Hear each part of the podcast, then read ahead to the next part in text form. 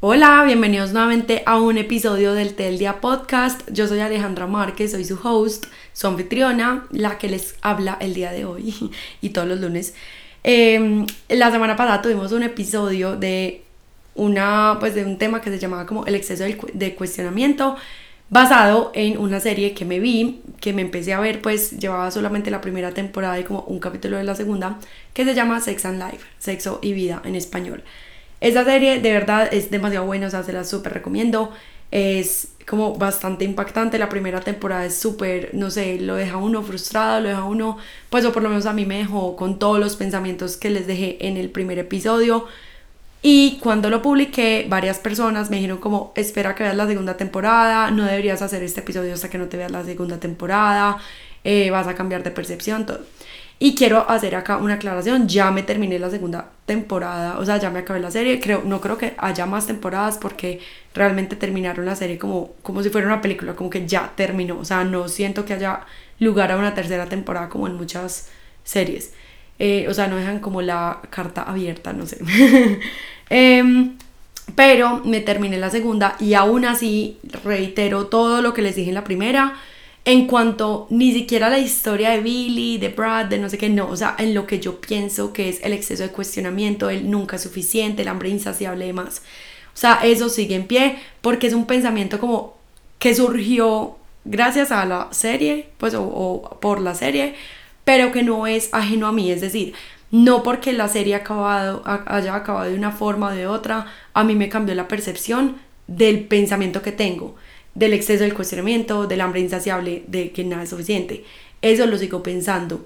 Ya con la segunda parte, la segunda temporada de Sex and Life, quiero hablarles un poquito como de lo que me quedó en cuanto ya a la serie, pues como algunos, no sé, aprendizajes, mm, reflexiones, no sé, como que me quedaron de la serie.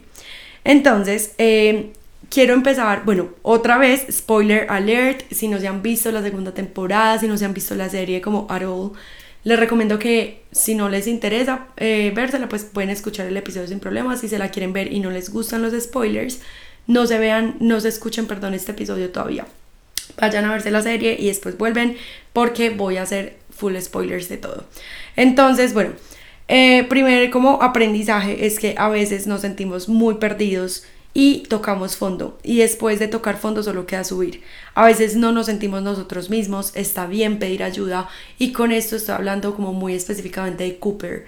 Cooper es un hombre que, como les dije en el, primer pues episodio anterior de la primera temporada de Sex and Life, es un hombre maravilloso, o sea, de verdad es un hombre bueno, es amoroso, es respetuoso, ama a su familia, eh, trabajador, o sea, de verdad es un hombre excelente, un hombre con, el que muchas mujeres soñaríamos, pues o incluso otros hombres, pero en este caso digamos que está hablando de, pues, hablando como en la serie, él, es heterosexual, yo también soy heterosexual, entonces voy a hablar como de hombre-mujer, bueno, ustedes entienden. Em, pero entonces es un hombre maravilloso y con todo el tema del divorcio y eh, pues lo que pasó con Brad y Billy y todo eso, él se perdió completamente, tomó decisiones muy desacertadas y estaba como literal perdido. O sea, yo no sé si a ustedes les ha pasado, en algún momento han tenido alguna tus, alguna ruptura amorosa eh, o alguna decepción de otro tipo y como que están tratando de, de encontrarse ustedes mismos y hacen cosas que de verdad se sienten después súper ajenas a uno. Como que tratan de, no sé, vivir la vida al máximo y la vida loca y y no me importa nada, a mí me pasó pues no a ese extremo de drogas y pues tener un accidente de tránsito tan grave, pero cuando yo tuve una ruptura amorosa hace como 7 años, no sé, em, en el 2015, 16, whatever, cuando tuve mi ruptura amorosa, yo verdad, la tusa fue demasiado, demasiado fuerte, yo me sentía completamente perdida, em, y pues hacía cosas que, a ver, no son, no son malas, como que yo diga, en este momento pucha, pues era otra persona. No, pero digamos que no era tan yo. Rumbeaba demasiado, demasiado, pues de miércoles a domingo. Em, y amanecía y todo, y eso no es que esté mal, hay gente que lo disfruta todo, pero digamos que hoy en día yo miro para atrás y es como, wow, eso es cero yo, o sea, yo nunca, a mí me gusta rumbear y todo, pero pues yo no soy una persona de ese nivel. Eh, me pues intentaba salir como con hombres y, y, pues como tener dates, citas y eso.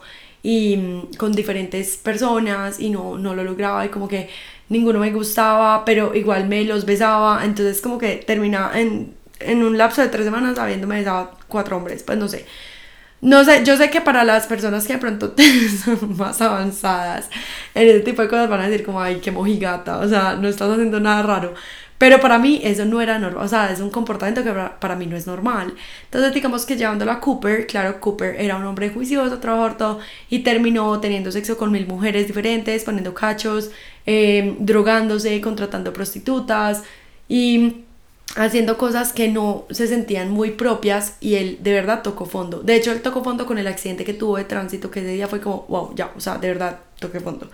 Lo bueno de tocar fondo es que de ahí en adelante ya no hay más fondo, ¿cierto? O sea, ya llegaste a, la, a lo más hundido que podías estar, de ahí se lo sigue subir. Y fue lo que le pasó a Cooper. Está bien pedir ayuda, él pidió ayuda y de ahí ya solo pueden mejorar las cosas. Entonces, cuando sientas que estás siendo como, como que pasando por algo difícil, sea una ruptura amorosa o de cualquier otro tipo, algo laboral, eh, de una amistad, algo familiar, una pérdida, un duelo, lo que sea, que te haga sentir muy hundida, muy hundido, eh, como que es, eres otra persona, o sea, que de verdad no sabes ni cómo actuar, ni cómo hablar, ni nada, y empiezas a actuar de formas que no, sabes que son diferentes a lo que tú siempre has sido y que no se siente bien, porque es que una vez tú puedes cambiar como tu personalidad, pues tu forma de ser, lo que haces, cómo actúas, pero eso no se siente como uno y uno no se siente bien. Me acuerdo demasiado de una vez que fui a una fiesta eh, era como un planchón, pues una lancha, planchón, no sé cómo les dicen, en donde ustedes estén. Eh, y estaba recién terminada con esa persona y estaba en mi tusa eterna, súper dura, fuertísima, súper la ruptura amorosa. Y ese día eh, me, me besé a un man, estábamos como bailando, hablando, todo, y de la nada me cogió como una angustia horrible de decir, es que este no es el hombre que yo quiero, yo quiero es a mi ex, eh, y, yo no era como de, pues, besarme un man que acabo de conocer y de la nada y borracha, y me había emborrachado horrible, y empecé a llorar, y empecé a vomitar, y empecé a llorar más porque me sentía súper ajena a mí. Entonces empecé a llorar, a decirle a todo el mundo como, como ayúdenme, no dejen que, no que ese se me acerque, eh, no quiero vomitar más, no quiero estar más borracha, no quiero nada, quiero estar en mi casa, quiero estar bien, quiero estar dormida, no quiero más tusa, no quiero más ruptura amorosa, nada, me quiero volver a sentir yo. Entonces ahí es cuando yo digo como que, ok, si yo estuviera rumbeando y me digo, wow, me encanta la rumba y esta era la vida que yo quería y todo, y, es como algo que quiero mantener, ok, pero era algo que yo no me sentía yo y era horrible. Entonces yo siento que, digamos, en el caso de Cooper era lo mismo, como que él no se sentía él mismo y él sufría con eso, pero era como que estoy perdido, pero no sé cómo encontrarme y bueno. Normalmente cuando hay unas como rupturas amorosas o cosas así, pues como momentos duros, uno no se siente uno y uno de verdad quiere volver a recuperarse y no sabe cómo y actúa y toma decisiones incorrectas y, y muchas veces pasa, pues en la vida real también pasa que uno conoce personas que están tomando decisiones súper desacertadas y por lo general es porque están perdidos y no saben cómo actuar. Entonces está bien pedir ayuda, eh, después de tocar fondo solo queda subir y eso es como uno de los aprendizajes que me quedó de Cooper, que además lo he vivido en carne propia, no es de nivel, pero sí. Por otro lado, con, creo que se llamaba Majid, el nuevo novio de Billy, creo que me quedó una, una, una enseñanza, pues sí, como un aprendizaje muy chévere, que es que podemos tener toda la intención, pero aún así nos pueden asustar las cosas nuevas, lo desconocido, y está bien que a veces por más buena intención que tengamos, por más que intentemos las cosas y hagamos lo mejor para que funcionen, a veces simplemente no funcionan. Que fue el caso de ellos dos, como que los dos se querían mucho, los dos tenían cosas en común muy chéveres y digamos que una parte de Billy era perfecta para estar con Majid y una parte de Majid era perfecta para estar con Billy, pero los dos juntos no funcionaban como a largo plazo y como algo más que lo que pasó porque simplemente cada uno tiene proyectos de vida muy diferentes, cada uno tiene estilos de vida muy diferentes y Billy era mamá y eso era algo pues como demasiado importante para ella y ella no estaba dispuesta a dejar de ser mamá, a dejar de actuar como una mamá para estar con Majid. Y él entendió eso y como que terminaron en súper buenos términos. Entonces como que a veces eso pasa también. Y de hecho creo que a todos nos ha pasado que a veces hemos intentado las cosas con alguna persona y simplemente no funcionan y ni siquiera tiene que haber ni una infidelidad ni nada malo. Simplemente hay mucho amor, hay mucho cariño, hay mucho respeto incluso. Pero no, no funciona y los dos están de acuerdo y ya, terminan en buenos términos, sin drama, sin nada, como que está bien, cada uno sigue por su lado y a veces incluso esas personas terminan siendo amigas y terminan siendo hasta muy buenas amigas porque se dan cuenta que son mejores como amigos que como amantes, pues o pareja. Eh, otro que me encanta, de verdad, es de los aprendizajes más chéveres porque tiene mucho que ver con lo que yo les hablé en el episodio pasado. Y es que el trabajo nos puede dar mucha satisfacción, pero no es todo en la vida. Algún día vamos a mirar hacia atrás y nos vamos a preguntar si realmente valió la pena sacrificar todo por un trabajo. En este caso, estoy hablando de Sasha, eh, que afortunadamente, pues o por lo menos en mi percepción, toma una decisión demasiado acertada al final de la temporada y es que ella era como Miss Independent, o sea, súper eh, sin, sin ataduras, súper eh, sin compromisos, eh, alma libre y está bien si se siente bien para ti. Pero en el momento en el que tú sientas que eso ya no es ya no te pertenece, ya no eres tú, ya no te sientes cómoda con eso, está bien también como cambiar esa opinión y como cambiar la forma de actuar. Entonces, por ejemplo, ella está enamorada pero tenía una imagen que conservar, entonces como que, ok, su trabajo era esa imagen y solamente por ser más exitosa laboralmente y llegar más allá y crecer más y todo, iba a dejar perder, pues como iba a dejar el amor de su vida. Y afortunadamente al final ella dice como, yo creo que esto, esto no, o sea, yo para qué va a tener toda la fama, toda la fortuna, todo el reconocimiento si voy a estar sola y voy a saber que dejé perder el amor de mi vida. Entonces es como que muy lindo uno de, de, verdad decir como hay cosas que son muy bacanas, hay sueños que son muy bacanos, pero vale la pena vivirlos solos. Y no digo que solos no seamos completos ni nada, sino que a veces de verdad yo siento que el amor nos sostiene y como Sasha lo dice, el amor nos sostiene y puede ser el amor de pareja o el amor de amistades o el amor de, de, familia, lo que sea, pero el amor no sostiene y de qué nos sirve tener muchísimo éxito o alcanzar muchísimas metas o viajar muchísimo si lo hacemos todo solo y no tenemos con quién compartir esa felicidad. Por lo menos ese es mi pensamiento, probablemente tú pienses algo diferente, puede que para ti sea suficiente estar solo en la vida y triunfar solo y todo, está súper bien, o sea, respeto cualquier punto de vista, pero para mí es como que ni el trabajo, ni los bienes, ni nada me da tanta satisfacción como el amor. Y sentirme amada, sea por mi pareja, por mis amigos, por mi familia, por quien sea, es demasiado importante. Y obvio, primero el amor propio, yo me tengo que amar todo, pero a mí me encanta ser feliz, pero más aún compartir esa felicidad con alguien. Y ahí también va muy de la mano con que uno esté con personas que también cedan un poquito para que, o sea, no puede ser que uno siempre esté cediendo para que el otro cumpla sus sueños y uno no cumplir los suyos. Y tampoco es posible que la otra persona siempre esté cediendo para que tú cumplas tus sueños, pero él no cumpla los suyos. Lo ideal sería que ambas como que cumplan sus sueños y vayan cediendo de pronto por temporadas o por momentos, como para que ambos puedan ir cumpliendo sueños de la mano y pues sí poder compartir como esos logros juntos como en este caso está hablando digamos como pareja pero bueno funciona lo mismo con amistades con familia con todo pero digamos que en este momento estamos hablando del amor romántico de pareja y es que yo siento que una pareja te tiene que impulsar a ser mejor, a crecer, a expandirte, a cumplir sueños, metas, pero no solamente cediendo y cediendo y cediendo, sino como que tiene que haber un balance en la relación. Y eso me encanta, me encantó el final en cuanto a Sasha, siento que fue como que otra cosa, es que uno muchas veces encasilla en que yo soy algo, o a mí me gusta algo, o no me gusta algo.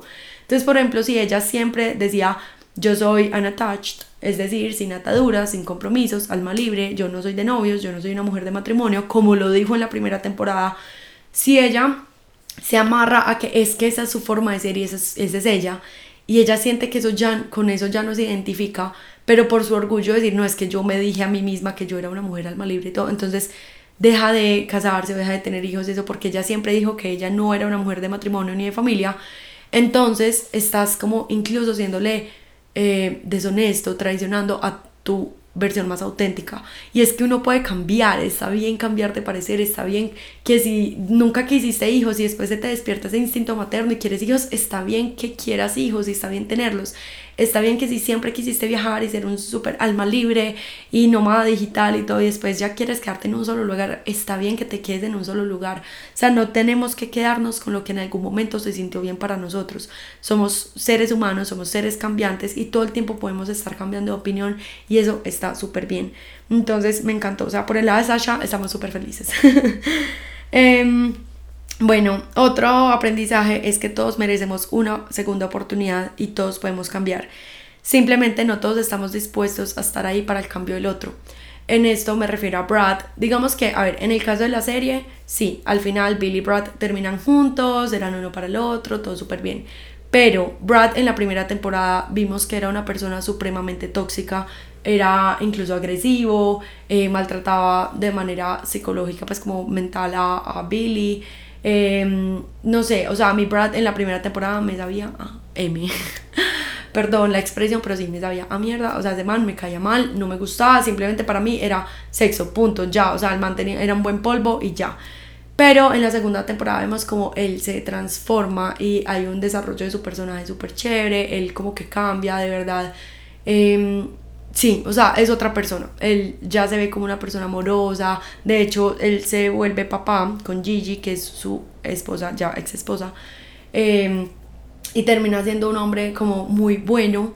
Entonces uno ya dice como qué rico que Billy y Brad hayan terminado juntos, eran uno para el otro, pero esto en la vida real no siempre sucede, es decir, en la vida real pueden haber esos cambios en esas personas, pero está bien que uno no quiera estar ahí para ese cambio. Es decir, yo pues digamos si Billy hubiera dicho, no, es que yo no estoy dispuesta a ver ese cambio en Brad, y es que ya para mí no es Brad, no, pues para mí siempre va a ser el tóxico todo y puede haber cambiado, pero no, para mí ya no, ya no sirve. Está bien que Billy hubiera conseguido otra persona o que se hubiera quedado de pronto con Majid si hubieran funcionado las cosas, ¿cierto? Perdón, no sé si, si se llama Majid, pero whatever. Em, entonces, como que está bien darle segundas oportunidades a las personas y saber que las personas sí pueden cambiar. Es decir, yo tuve un exnovio que para mí era un exnovio tóxico, ¿cierto? Esto es de la vida real, no estoy poniendo ejemplos. eh, puede que para, para él yo hubiera sido la tóxica, puede que sí, no sé. O sea, como que cada quien también tiene su versión de los hechos. Pero yo sé que él ha cambiado porque personas cercanas me han dicho que le ha cambiado muchísimo y qué rico, o sea, de verdad me alegra muchísimo porque él haya cambiado ciertas actitudes que conmigo fue, fueron horribles. Eh, pero digamos a mí no me gustaría, pues y además yo ya estoy casada y estoy feliz y de verdad pues no me cambio por nadie. Pero si digamos yo no me hubiera casado y no hubiera eh, estado con mi pareja actual, todo, digamos que lo hubiera vuelto a mí, yo por más que él hubiera cambiado, yo siento que yo como que no, con él específicamente no hubiera querido volver, ¿cierto? Entonces como que está bien darle segundas oportunidades a la gente y valorarles los cambios porque todos podemos cambiar, todos podemos mejorar, pero no todos tenemos que estar ahí para el cambio del otro. Y eso también está bien, o sea, como que, ok, cambiaste, felicitaciones, qué rico, bien por ti, vas a vivir una vida muy buena, pero yo no quiero estar ahí ya en tu vida. Y eso está súper bien. Y pues por otro lado también está bien dar segundas oportunidades cuando estamos dispuestos a ver el cambio en el otro. Em, eso pasa mucho, digamos, pues con mi pareja actual, mi esposo, nosotros fuimos novios antes, él digamos que nunca fue mala persona, pero era mal novio, o sea, no era, no era digamos que el más atento, pero muy importante, nunca me falta el respeto, nunca fue un novio, eh, una mala persona, nunca fue grosero, simplemente como que tenía otras prioridades, sus amigos, la fiesta, no sé qué, bueno, whatever, estábamos muy jóvenes, muy chiquitos y cada uno tenía sus prioridades y no funcionó. Ambos cambiamos mucho y nos dimos una segunda oportunidad y funcionó y fue hermoso, o sea, y ver la, la madura, pues como, como maduramos emocionalmente los dos, la relación fue súper diferente. Entonces como que, ok, está bien dar segundas oportunidades, está bien saber que podemos cambiar, pero no todo el mundo está dispuesto a eso, o no con todo el mundo. Yo puedo estar dispuesta, por ejemplo, estuve dispuesta a que con mi pareja actual volver a darnos la oportunidad, pero con mi expareja yo no hubiera hecho eso. No sé, hay conexión, hay química, lo que sea, pero sí, todos merecemos una segunda oportunidad, todos podemos cambiar, pero simplemente no todos estamos dispuestos a vivir el cambio del otro. Em, por último, el aprendizaje de Billy. Si realmente no estás feliz en un lugar, escucha tu corazón y toma la decisión que realmente te va a hacer feliz. Billy no estaba feliz en su matrimonio, está súper bien que haya tomado la decisión, ok. Ya en la segunda temporada vimos que como que era más allá del sexo, era simplemente que ella no estaba feliz en su matrimonio. En la primera temporada nos hacen sentir que Billy simplemente como que tiene todo este rollo, la separación y todo eso por el sexo y ahí es como mi conflicto entre comillas porque es como Billy, no hagas eso, o sea, no tires por la borda una familia con la que eres feliz, porque según ella, en la primera temporada, ella amaba a Cooper. De hecho, creo que la frase la dice ella, que es como que quiero que los dos vivamos 100 años y nos muramos, pues sí, nos muramos, eso se dice así, justo en el mismo momento, en el mismo instante. De hecho, a mí esa frase me encantó porque yo siento eso con mi pareja, con Pedro, o sea, como que quisiera que los dos vivamos 100 años y que nos muramos justo en el mismo momento, porque no quiero vivir un día sin él y no quiero que él viva un día sin mí, como que siento que estábamos destinados. Bueno, después les hablo de eso. Pero el caso es que en la primera temporada nos pintan a una Billy en una relación con Cooper súper diferente. Nos pintan como que literal lo único que le hace falta es sexo y de hecho ni siquiera sexo porque aparentemente en los ocho años de matrimonio todo estaba bien. Simplemente fue que con la segunda bebé como que se distorsionaron un poquito las cosas, se, se apagaron un poquito las cosas, la chispa de la relación en cuanto a sexo, no en cuanto a amor, no en cuanto a respeto, nada, en cuanto a sexo. Y ella empieza a recordar a su exnovio del sexo, uff, brutal que era Brad. Entonces como que desde la primera temporada uno dice como, ok, Billy solo cambió a Cooper por sexo, ¿cierto? Ya no sabemos que realmente había algo muy profundo entre Brad y Billy. Entonces es como que, ok, si no estás feliz en un lugar, escucha a tu corazón y toma la decisión que realmente, te va a hacer feliz. Y a esto también le hablo a la Billy de la primera temporada, cuando Brad le pide matrimonio, es como, mujer, acepta, o sea, si es de verdad era el amor de tu vida, acepta. Pero entonces termina bien las cosas con Cooper también. Ser sincero con, su con la pareja es demasiado importante, o sea, la verdad, comuniquen todo eso. Es muy doloroso uno sentir que hay secretos, que, que simplemente uno no es suficiente. Sentirse insuficiente puede ser lo peor que le pueda pasar a uno. Entonces, em, ella le había dicho a Cooper que no era por Brad, pero pues vean que al final sí era por Brad. Cooper supuestamente era un 80%, y acá vuelvo a los porcentajes. Yo creo que todos, en la vida de todos, somos un 80-90%, tal vez. Simplemente hay 80 o 90% que pesan más que otros. Entonces, por ejemplo, Cooper era, según Billy, un 80%. El 20% faltante, entre comillas, era el sexo. Pero Cooper, eh, pero Brad también podría ser un 80%, ¿cierto? Hay un 20% faltante ahí, ¿qué sería? Puede ser, no sé, el respeto, puede ser que no es el papá de sus hijos, puede ser que no era tan trabajador, o sea, hay que, habría que analizar cuál es el 20% que le falta a Brad. Pero entonces ahí yo digo que entran nuevamente los no negociables. ¿Cuáles son tus no negociables? ¿Cuál es ese 20% que tú puedes negociar y cuál es ese 20% que no? Para algunas personas ese 20% siendo el sexo puede que no importe. O sea, como que prefieren eh, una, una, relación amorosa, respetuosa, eh, un hombre, pues o una mujer que sea súper trabajador, eh, bueno, muchas cosas y puede que ese 20% que es sexo es como, ok, es un buen sexo, no es magnífico, no es como el de mi exnovio Brad, pero es un buen sexo, lo puedo, o sea, puedo ceder en ese 20%. Pero habrá personas que de verdad el sexo es tan importante que ese 20% pesa como si fuera un 80%, ¿cierto? Em, hay personas para las que, digamos, no sé, que sean infieles no les importa. Y es un 20%, es como, ok, mi pareja es perfecta, es amoroso, todo, es infiel a veces, es, no me importa, eso es un 20% y puedo, puedo aceptarlo. Habrá otras personas que una infidelidad es innegociable. Por ejemplo, para mí, bueno, claro que ustedes saben que uno dice muchas cosas y después puede cambiar de opinión, pero hasta este momento para mí una infidelidad es un no negociable, o sea, mi, mi, mi relación es monógama, o sea, y hay que respetar eso, ¿cierto? Entonces como que, no sé, siento que todos somos un 80%, un 90%, whatever, todos somos porcentajes para otra persona, pero hay unos no negociables que no funcionan. Entonces para Billy Cooper era un 80%, pero no funciona perdón, no funcionaba porque no era, eh, ese 20% pesaba demasiado para ella, que era de pronto como esa aventura, esa chispa. Y Brad podrá ser también un 80% y puede que ese 20% a Billy no le importe, como que en eso sí puede ceder. Entonces, bueno, eso es como más o menos eh, lo que aprendí como en, en, cuanto a Billy. También definitivamente hay unas conexiones más fuertes que otras, o sea, Brad eh, y Billy tenían una conexión miedosamente fuerte, de verdad se amaban y estaban destinados, lo que es para uno es para uno definitivamente.